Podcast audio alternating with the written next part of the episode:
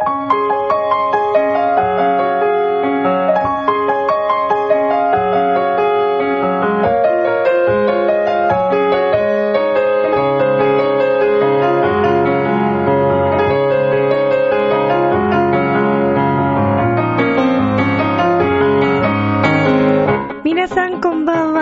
チェルです。いかがお過ごしでしょうか？本日は4月の28日木曜日となります。さあ4月の木曜日もこれがラストとなりますけれども、皆さんゴールデンウィーク入りますね。予定などはいろいろ考えていらっしゃいますでしょうか？さて、ミッチェルのラブミッションというこの番組は、恋愛、そして夢をテーマに、不可能を可能にするをモットーにいたしました。私、ミッチェルがお話をしていくいう番組となっております。さて、えー、先日ですね、えー、私のクラス、ミッチェルクラスのですね、歌の生徒さんたちの発表会がありまして、えー、まあちょっとそこでのお話、感じたことだったり、えー、そして改めて、あの先日まで、えー、2回にわたってご紹介をいたしました、えー、角田洋一郎さんの本のお話、えー、そしてですね、先日私とっても感動的なミュージカルのお芝居をですね、見てまいりました。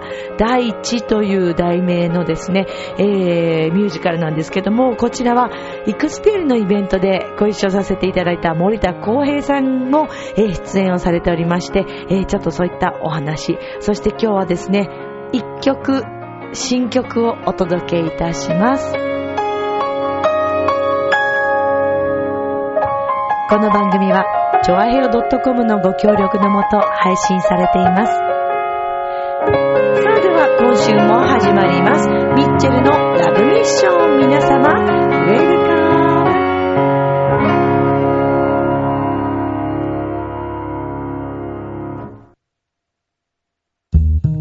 ムねえ、楽しんでる？もしかして諦めたりしてない？チョアヘオ .com を聞いているそこのあなた。ミッチェルと一緒にラブミッション。皆様、改めましてこんばんは、ミッチェルです。本日は4月の28日となります。今月ももう終わってしまいますけれども、連休が来ますね。もう早速連休取り始めたという方もいらっしゃるかもしれません。まあ皆さんどんな風にこの連休をお過ごしになるんでしょうか。海外に遊びに行かれる方、もしくは国内でね、いろんなところに遊びに行くという方もいらっしゃるでしょう。そして、えー、九州にボランティアに行かれる方もいらっしゃるかもしれませんし、それぞれ皆さんご実家に帰られる方もいらっしゃると思います。まあ、それぞれ皆さん、過ごし方はそれぞれだと思いますけれども、まあ、あの、まずはですね、九州の、えー、熊本、そして大分の、えー、避難所生活を送っていらっしゃる皆さんが、一日も早く平穏な日々が過ごせることを願いますとともに、まあ、この週末、えー、皆さんそれぞれね、充実した毎日を過ごしていただきたいなと思っています。さあ、えー先週、先々週とご紹介いたしました本。成功の神は、ネガティブな狩人に降臨するというね、えー、角田洋一郎さんの本でしたけれども、皆様改めていかがでしたでしょうか？で、このあの本なんですけれども、ミッチェルのラブミッションの、えー、ページをこう開いていただきますと、そちらから朝日新聞出版社さんのホームページに飛ぶようになっています。で、そちらからこの、えー、本が買えるようになってますので、ご興味持たれた方はぜひぜひ、えー、ご覧になっていただきたいなと思います。あのー、全体的に本当にとっても面白くて読みやすかったので、で、特にあの、私前半の部分もね、含めて、あの、皆さんに改めてちゃんと本で確認して読んでいただきたいなと思っています。そしてあの、これからもこういったあの、本をですね、ご紹介していきたいというふうに考えていて、えー、次回の本も今ちょっとね、読みながら、そして絵本の方もね、以前ちょっとお話ししましたけれども、そちらの方も、えー、近々ご紹介したいなと思っています。ぜひ皆さん、交互期待、お楽しみにということですかね。はい。さあ、そして、えー、まあ、あの、私はですね、先日、あの、自分のクラスの発表会が、行われまして。で、あの、まあ、山のミュージックサロンというね、えー、これはあの、銀座山の楽器の音楽教室が都内と、えー、と、あと、ま、千葉の方だと新浦安とか、えー、それから八王子とか、えー、ま、そういった、あと、広島にもありますしね、あと、宮城だったかな。はい。仙台教室の方もあったと思います。で、あの、まあ、こういったこう全国、全国展開をしているんですけども、本当にあの今、山の未熟さんはたくさんのですね、生徒さんたちが所属をされていらっしゃるんですね。で、毎日毎日あの、毎楽しくこの音楽を皆さんね、えー、ミュージックライフを送っていらっしゃるんですけれども、で、あの、私は、新浦安と新宿と、えー、有楽町の教室で、まあ、稼働させていただいていて、で、今回はこの3教室、すべて合同でですね、えー、ミッチェルクラスの発表会。まあ、ちょっと全員が、ね、発表会参加するというわけではなく、皆さんやっぱり結構ね、あの、発表会とかはやらないで、楽しくこう自分で歌えるようになれればいいという方はもちろんいらっしゃるので、そこはもう無理無理強いはしないので、えー、自由参加ではあるんですけれども、まあ、あの結構ね、たくさんの方が参加をしてくださって、えー、そして今回はテノールのですね、えー、桜井誠さんと申しまして、私の大学時代の先輩になるんですけれども、まあ現在もあのテノール歌手としての活動だったり、それから、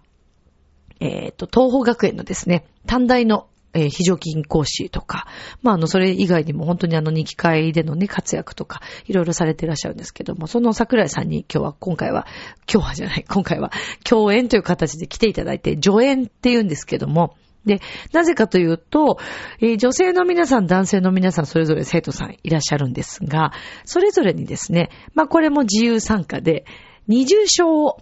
歌うというのが今回まあテーマでもあったんですね。なので自分でソロのオペラの方たちが特に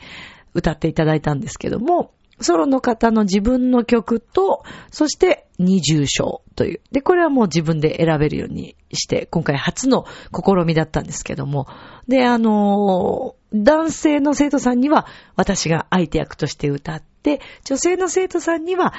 テノールの桜井さんに入っていただくというね、えー、そんな形で行っていたんですけども、まあすごく好評で、特にこの発表会が終わった後勉強会と言って、これはどんなことするかというと、あの、まあ、残っていただいている皆さんの中で、えー、自分のさっき歌った、発表会で歌った曲を、もう一回ちょっと少し最初の部分から歌ってもらって、公開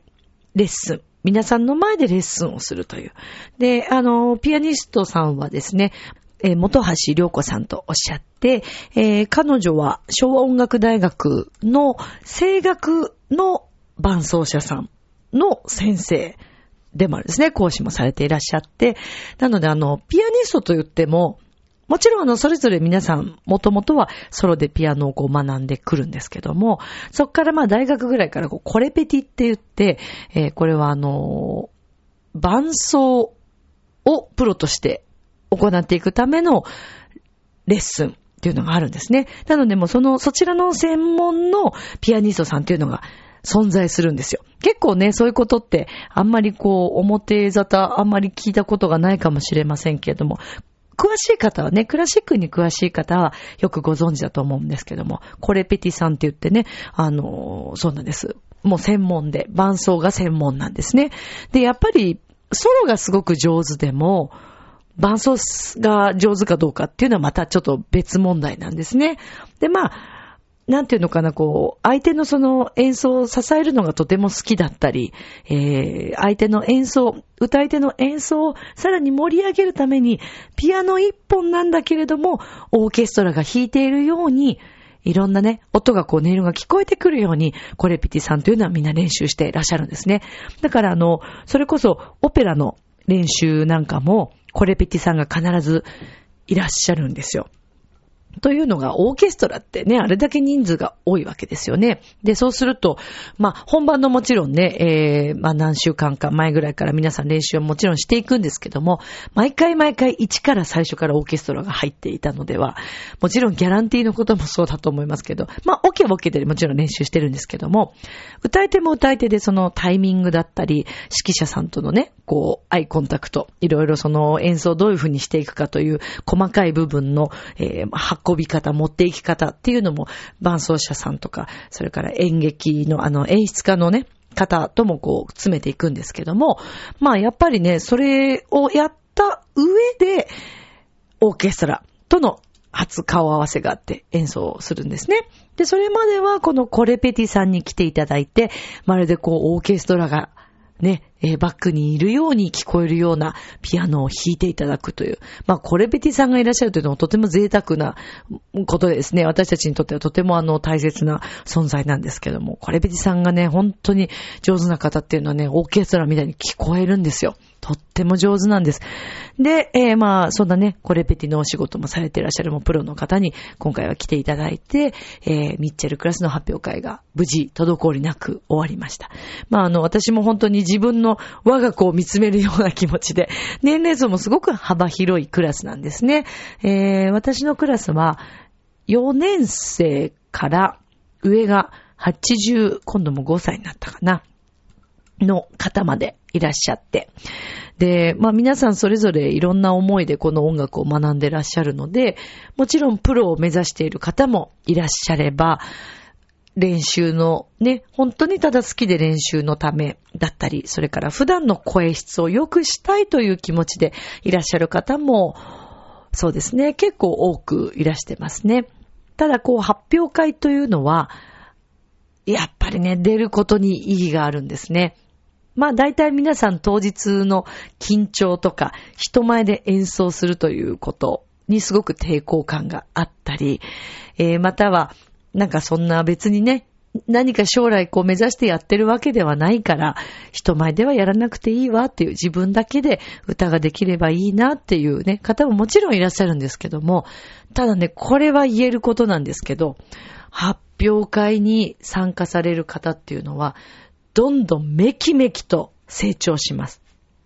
なぜなら、自分一人でこう練習してる時っていうのは、もう自分とね、もちろん私と二人でこう練習するわけなので、特にこう聞かせるということがないので、もう好きに歌っていることができるんです。それもそれでもちろんね、あの、レッスンの楽しさではあるんですけども、発表会に出るとなると、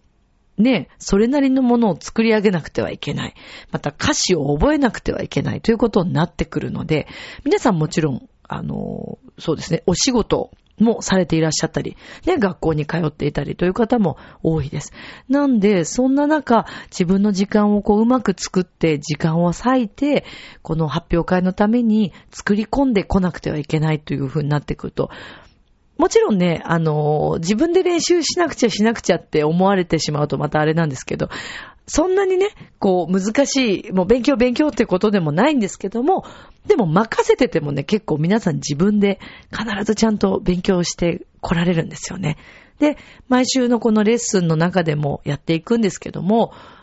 週に1回のやっぱりレッスンだけでは間に合わないこともすごく多くて、なのでお家でも時間のある時に、えー、譜面を見たり、それから言葉のことをね、ネットで調べたり、辞書で調べたり、それからその音源を、歌ってるプロの人の音源を聞いてみたり、YouTube で探してみたりとか皆さんしながら、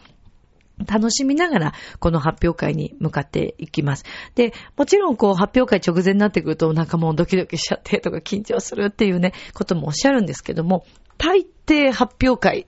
一回出てみると、楽しかったっていう感想、それから、すごく勉強になったっていう方が本当に多くて、最初はなんかこうちょっとね、あの、あまり進まない、気が進まない方でも発表会出たことでそれがすごく自分への自信につながって、それは声だけではなくて何かその一つの目標を達成したという達成感。で、またそれが皆様、聞いてくださった皆様からの拍手であったり、いろんなそれぞれからね、いただく感想であったり、ということなんですよね。なので、まあ、やっぱりね、こう一つのことをやり遂げるというのは、たった一回のね、本当に10分ぐらいですよ、一人。それだけの時間でも何か人に披露したり、えー、それはまあ披露することだけではなくて、やっぱり何か一つ達成するという時の、えー、やりきった感というのはね、これはもう自分の人生に大きな影響をね、やっぱり与えるんじゃないかなと思います。今回も本当にそう思いましたし、私もあの感動して、見させていただきました。ただ、やっぱりこれは共演者みんなであの共有して、えー、出た感想なんですけども、やはり85歳のですね、おじいちゃまの歌われた歌声というのは、人生のこれまでのいろんな思いが、やっぱりこの歌声に込められてるんですよね。それはなんか自分で出そうと思って出してるんではなくて、自然に出るものなんですよね。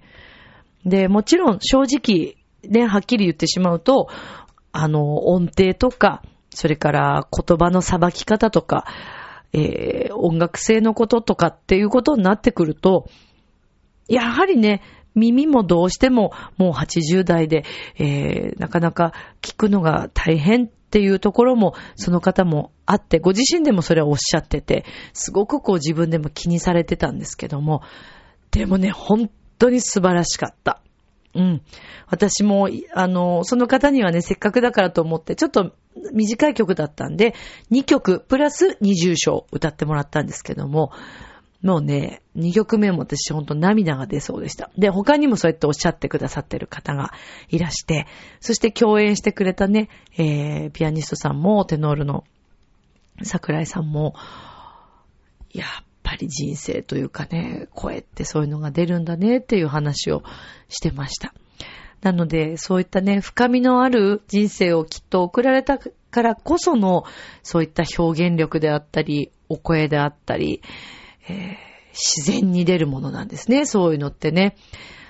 いや、だからつくづくね、えー、そういう歌が歌えるような、そしてそんな声が出るような人生を送っていきたいなと思いました。で、これは声だけではなく、きっとそういったその人間のね、表情とか、そういったところにもきっと自然と出ることだと思うので、えー、ミッチェル自身もね、やっぱりそういった、うん、あの、表に自然と何か生きてきたその、苦労だったり、楽しいことだったり、すべてが出るような、そんな人間にね、深みのある人間になりたいな、ということをつくづく感じました。はい。さて、えー、そしてここでですね、今日は、あの、まあ、震災もね、こうして、まあ、起きてしまって、自分自身にこうできることというのをね、いろいろ日々、まあ、またこう考えさせられるわけですけども、まあ、私は、やっぱり曲を作ること、歌を歌うこと、えー、皆さんに楽しいね、時間をお伝えするような、えー、そういったね、トークだったり、そういったことっていうので、えー、皆さんのお役に立っていきたいなというふうに思っていて、で、ちょっとこの前ね、ピアノの前にこう座っていて、即興でちょっと作ってみた曲があります。で、あの、題名は作り終わってから、あ、これだなと思って、えっ、ー、と、祈りというね、あの、題名にしたんですけども、あの、フランス語で、まあ、カタカナ書きだとプリエレなんですけども、プヒ、プヒヘハっ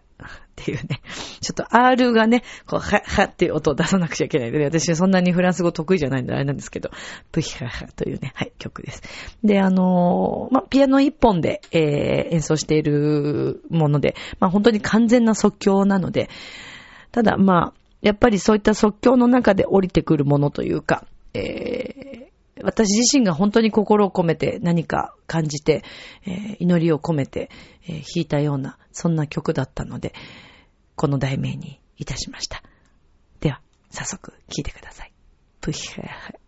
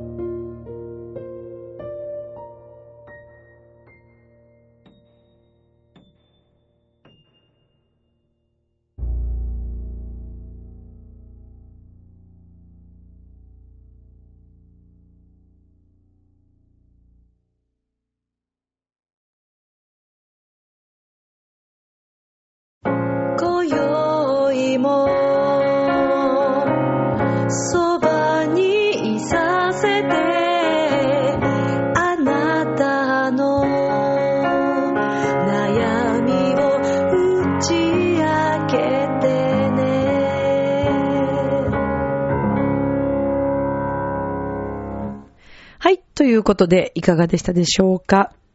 プヘヘという 無理やり頑張ってフランス語を言ってる感じですけど、まあ、プリエーレでいいじゃないかっていう話ですけどね。日本人だからね、私はね。はい。まあ、という曲でございました。まあ、あの曲をね、これからもいろいろと、あの、作っていきたいなと思っておりますので、そう、曲はね、そう、いっぱいね、いくらでもこう出てくるんですけど、詩が難しいんですよね。そうなんですよ。詩の方が大変。曲はピアノに座っていれば何らか弾いているんですけども。なので、ピアノの曲とかもね、でもたまにはいいかななんて思って、うん、これからも作っていきますね。あ、そうそう、そういえばですね、まあ、この、先週もこのご紹介してた本、あの、角田洋一郎さんの本もご紹介いただいた方が、エージェントもされていらっしゃって、ご自身も作家の鬼塚正先生、浦安のね、にお住まいの先生なんですけども、で、鬼塚先生の花戦というお話、書かれた本があるんですね。で、あの、以前にもラブミッションでもご紹介していると思いますけども、先生のこの花戦の本の、えー、海外向けのですね、まあ、ご紹介というのも兼ねてですね、あの、YouTube で上がっているものがあるんです。本をご紹介して、先生が、あの、その YouTube の中では登場するんですけども。で、その、鬼塚先生の本をご紹介するためにというか、まあ、花戦をイメージして、えー、まあ、作ったと言いますか。あの、吉花の香りといって、この吉花の香りという詩を先生が書かれてるんですけども、で、その吉花の香りの曲をですね、私の方で作らせていただいたんですね。で、それを海外向けの、あの、電子書籍っていうんですかね。で、ご、でもご紹介するための、あの、YouTube を作られたんですけども、で、そこで、えー、私の曲で、曲を作らせていただいた、キッカの香りという曲を使っていただいてるんですね。で、なんとなんとなんと、その、先生の花戦が、来年、ものすごい豪華キャストで映画化することになりましたうわー、おめでとうございますすごいよ。主演の方、すごいです。もう、総勢たる素晴らしい役者さんばっかりです。で、あの、主役がですね、えー、野村萬斎さん。大好きですよ、私。まあ、その他にももう、あの、あの、ちょっと今もニュースにもなり始めてて、ネットなどでは出てくると思うので、インターネットでもあの皆さんぜひ調べていただいて、で、音楽担当がですね、久石譲さんなんですよ。ねえ。残念ながらミッチェルの曲はそこでは使われませんけれども、ただあの、このね、花草関連のあのイベントで、えー、ミッチェルのと先生で作ったキッカの香りという曲、もしかしたらあの使っていただけるということで、先生もお話ししてくださってたので、えー、ぜひ私の方でもね、キッカの香り歌っていきたいし、それから鬼塚先生も応援している、あの、歌、歌手のですね、えー、宮園ゆいちゃんという方の CD の中にもキッカの香りが入っていて、実はあの、ゆいちゃんが私たちのそのキッカの香りを歌ってくださってます。なので、それをちょっとね、次回、あの、流せたらいいかななんて思っていて、え、ご紹介しますので、ぜひ皆さん聞いてくださいね。まあ、まずは本当にあの、先生の、えー、この花戦、えー、原作先生のね、えー、鬼塚正さんの花戦、えー、来年の映画公開本当に楽しみです。これからきっとどんどん盛り上がっていって、あの、ニュースなどになっていくと思うので、皆さんぜひ注目して、で、来年ぜひあの、映画見に行ってあげてくださいね。よろしくお願いします。さあ、ではですね、えー、ここでお便りコーナーに行きたいと思います。いつもありがとうございます。むつきげんやさんからのお便りです。ミッチェルさん、こんばんは。こんばんは。土曜日に春の恒例行事、名探偵コナン劇場版を見に行ってきました。今年で20作目となる今作は、黒の組織と戦い、をテーマにしたもので、見応えたっぷりの2時間となっていましたよ。そして、エンディングロールの後には、21作目、えー、制作決定の案内も。今から来年の4月が楽しみです。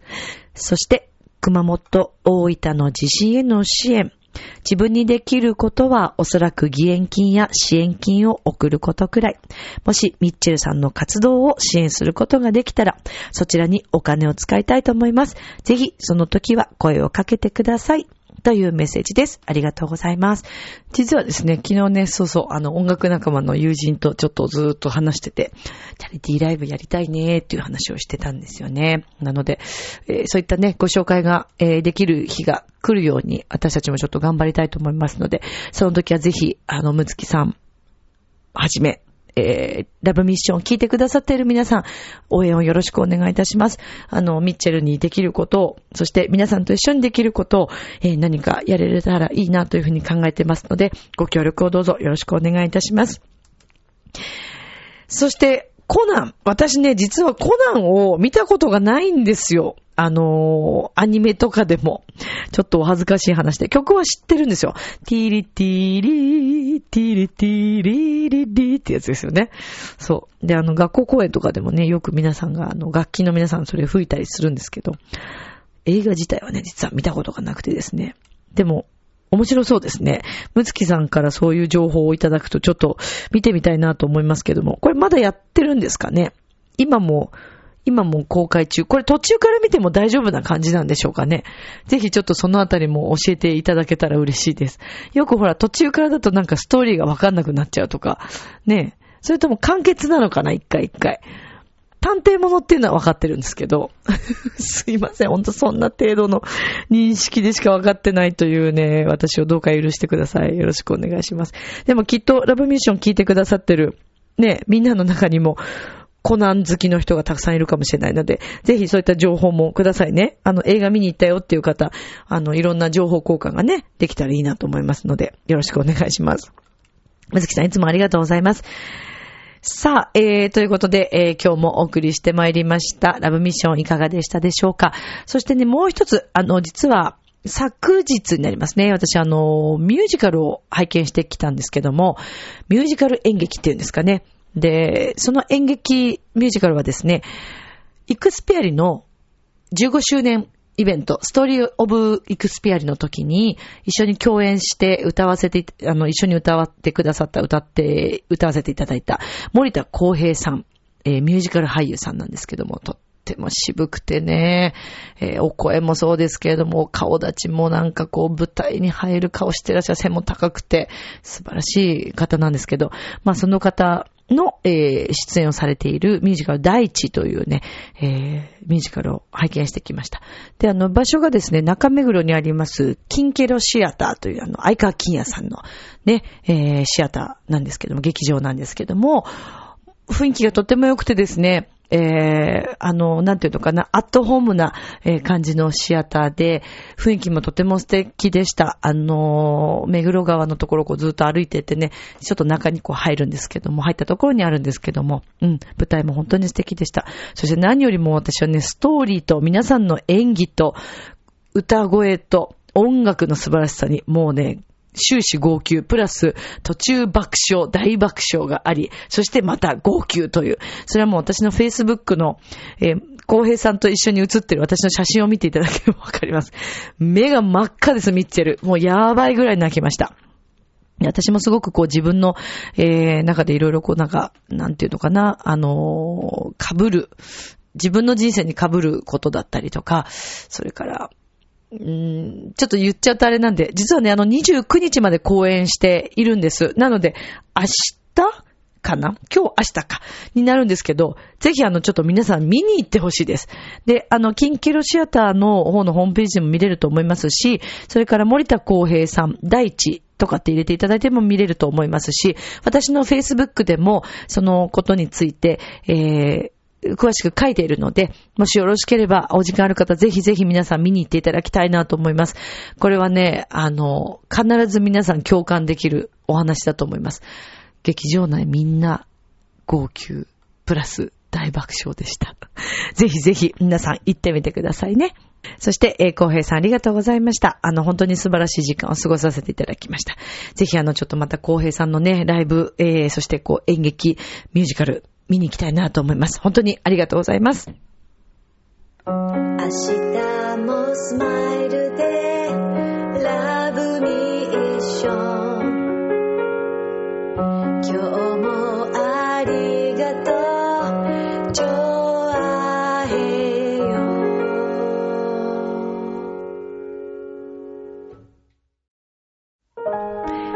エンディングでございます。さて、えーミッチェルのラブミッションでは皆様からのお便りをお待ちしております。ミッチェル-ラブラブラブアットマーク、チョアヘオ .com、miccele-